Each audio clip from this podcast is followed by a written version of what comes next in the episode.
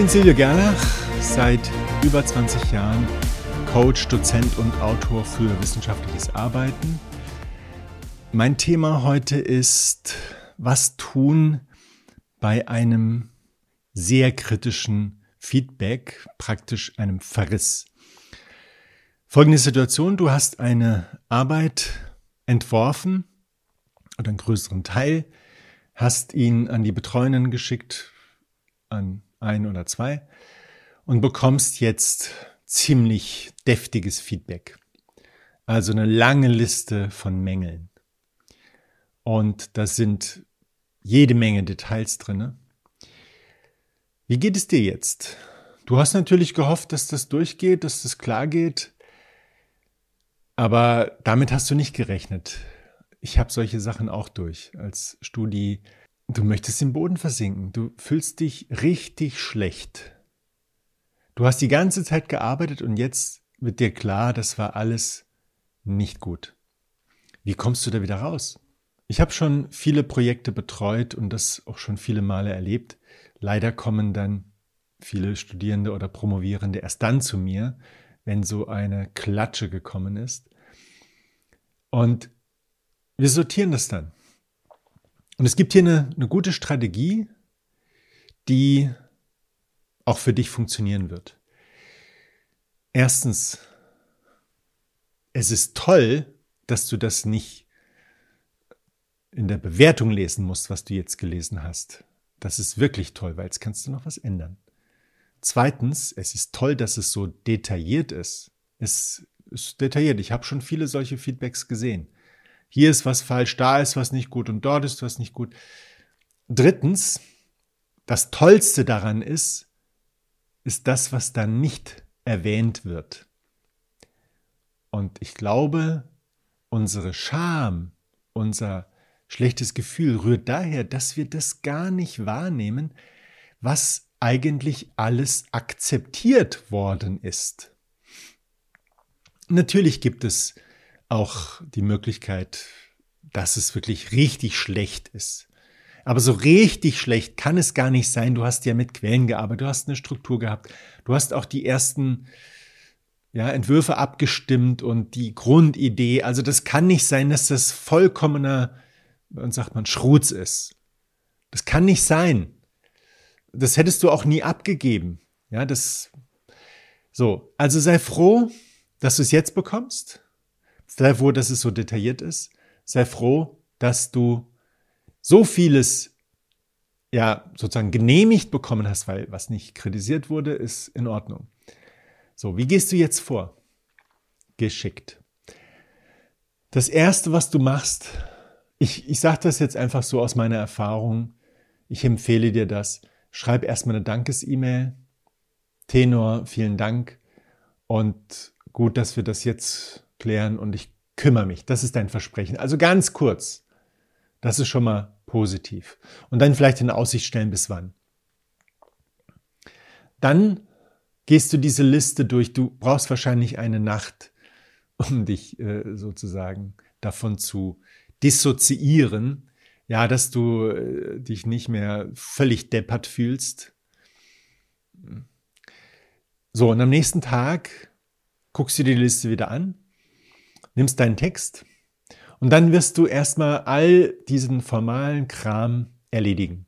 Da gibt es bestimmt, hier ist was, da ist was, dort ist was und sie können doch nicht.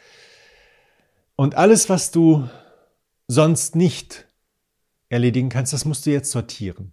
Also am besten, wenn das geht, kopier dir das in eine Liste, mach eine, wirklich eine einzelne Liste, jeden Kritikpunkt in einem, einer Zeile und dann erledige den formalen Kram schnellstmöglich, dann wird die Liste schon viel kürzer. Und dann geht es darum, diese anderen Inhalte zu bearbeiten. Das wird etwas länger dauern. So, und jetzt ist, ist nicht einfach möglich, dass du das ja, wegarbeitest. Du musst das bewerten. Was ist gemeint? Was, was bedeutet dieser Kritikpunkt? Was habe ich hier falsch gemacht? Du musst das festlegen und dann musst du diese Sache einsortieren. Ist das berechtigt? Ist das nicht berechtigt? Das ist gar nicht so leicht, Aber Zeichen dafür, dass du auf der richtigen Spur bist, ist, wenn du Quellen dafür hast, wenn du Argumente hast, die noch nicht da drinnen stehen. Bitte glaube nicht, dass wirklich jeder einzelne Kritikpunkt 100% zutreffend ist und gerechtfertigt ist. Sortiere das. Es kann sein, dass du bei manchen im Zweifel bist, aber dann erledige erstmal die Sachen, die du erledigen kannst. Und die anderen Sachen kommen dann später. Und dann machst du dir einen Plan, sortierst deine Zeit, ja, reservierst Zeiten und dann wirst du das erledigen nach und nach. Und es ist anzunehmen, je mehr du von diesen Kritikpunkten abgearbeitet hast, umso besser verstehst du, was er mit den schwer einzuordnenden Kritikpunkten meinte. Ist gut möglich. Und dann gibt's natürlich immer noch die Möglichkeit, wenn du doch nicht schlau bist aus dem, was er da geschrieben hat, was er eigentlich meint. Naja, es gibt ja heute Google, es gibt KI und, und Freunde gibt's auch, aber da musst du halt darauf achten, dass sie vielleicht vom Fach sind oder methodisch jedenfalls da geschult sind. Sonst kann das auch noch mehr Verwirrung stiften. Das wollen wir nicht. Also geht es äh, darum, dass du diese ähm, Liste einfach abarbeitest. So, dann hast du Punkte, die du erledigt hast und du hast Punkte, die noch nicht erledigt sind. Und deine jetzt die richtige Antwort-Mail, die ist idealerweise eine Auflistung dieser Kritikpunkte und dann schreibst du drunter zum Beispiel dann, dann, dann, das sieht schon mal gut aus. Und die Sachen, die ein bisschen, wo du ein bisschen interpretieren musstest, sagst du, wie du es gemacht hast. Sieh zu, dass es wirklich getrennt ist, dass dein Text von dem Text der Betreuenden unterscheidbar ist. Und da, wo du anderer Meinung bist, das hebst du dir für zuletzt auf. Entweder sagst du, ich möchte das gerne so lösen, aus dem und dem Grund, dann hast du eigentlich keine schlechte Chance, dass das gut geht. Oder du sagst, da müssen wir nochmal drüber reden. So, ich hoffe, dass du dieses Feedback wirklich rechtzeitig bekommen hast. Das heißt also nicht eine Woche oder fünf Tage vor der Abgabe, weil das kann echt schlecht ausgehen, schlimm ausgehen, weil du dann vollkommen verunsichert wirst, hier was machst, dort was machst und am Ende wäre es wahrscheinlich besser gewesen, du hättest es gar nicht geschickt. Formaler Kram ist klar, den musst du erledigen. Das hast du wahrscheinlich sowieso schon gehabt. Ist übrigens immer ein Hinweis darauf, dass das Inhaltliche okay ist. Freu dich darüber. So löst du das Problem mit dem Feedback, das mehr ein Verriss ist als ein Feedback. Ein fetter Verriss.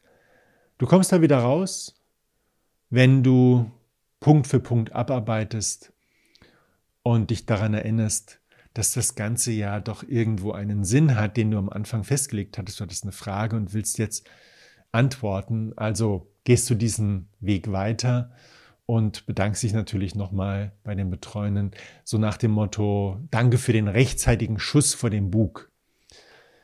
Und das ist keine Schmeichelei, sondern du bist ernsthaft dankbar. Überleg doch auch nochmal, die haben den ganzen Text gelesen.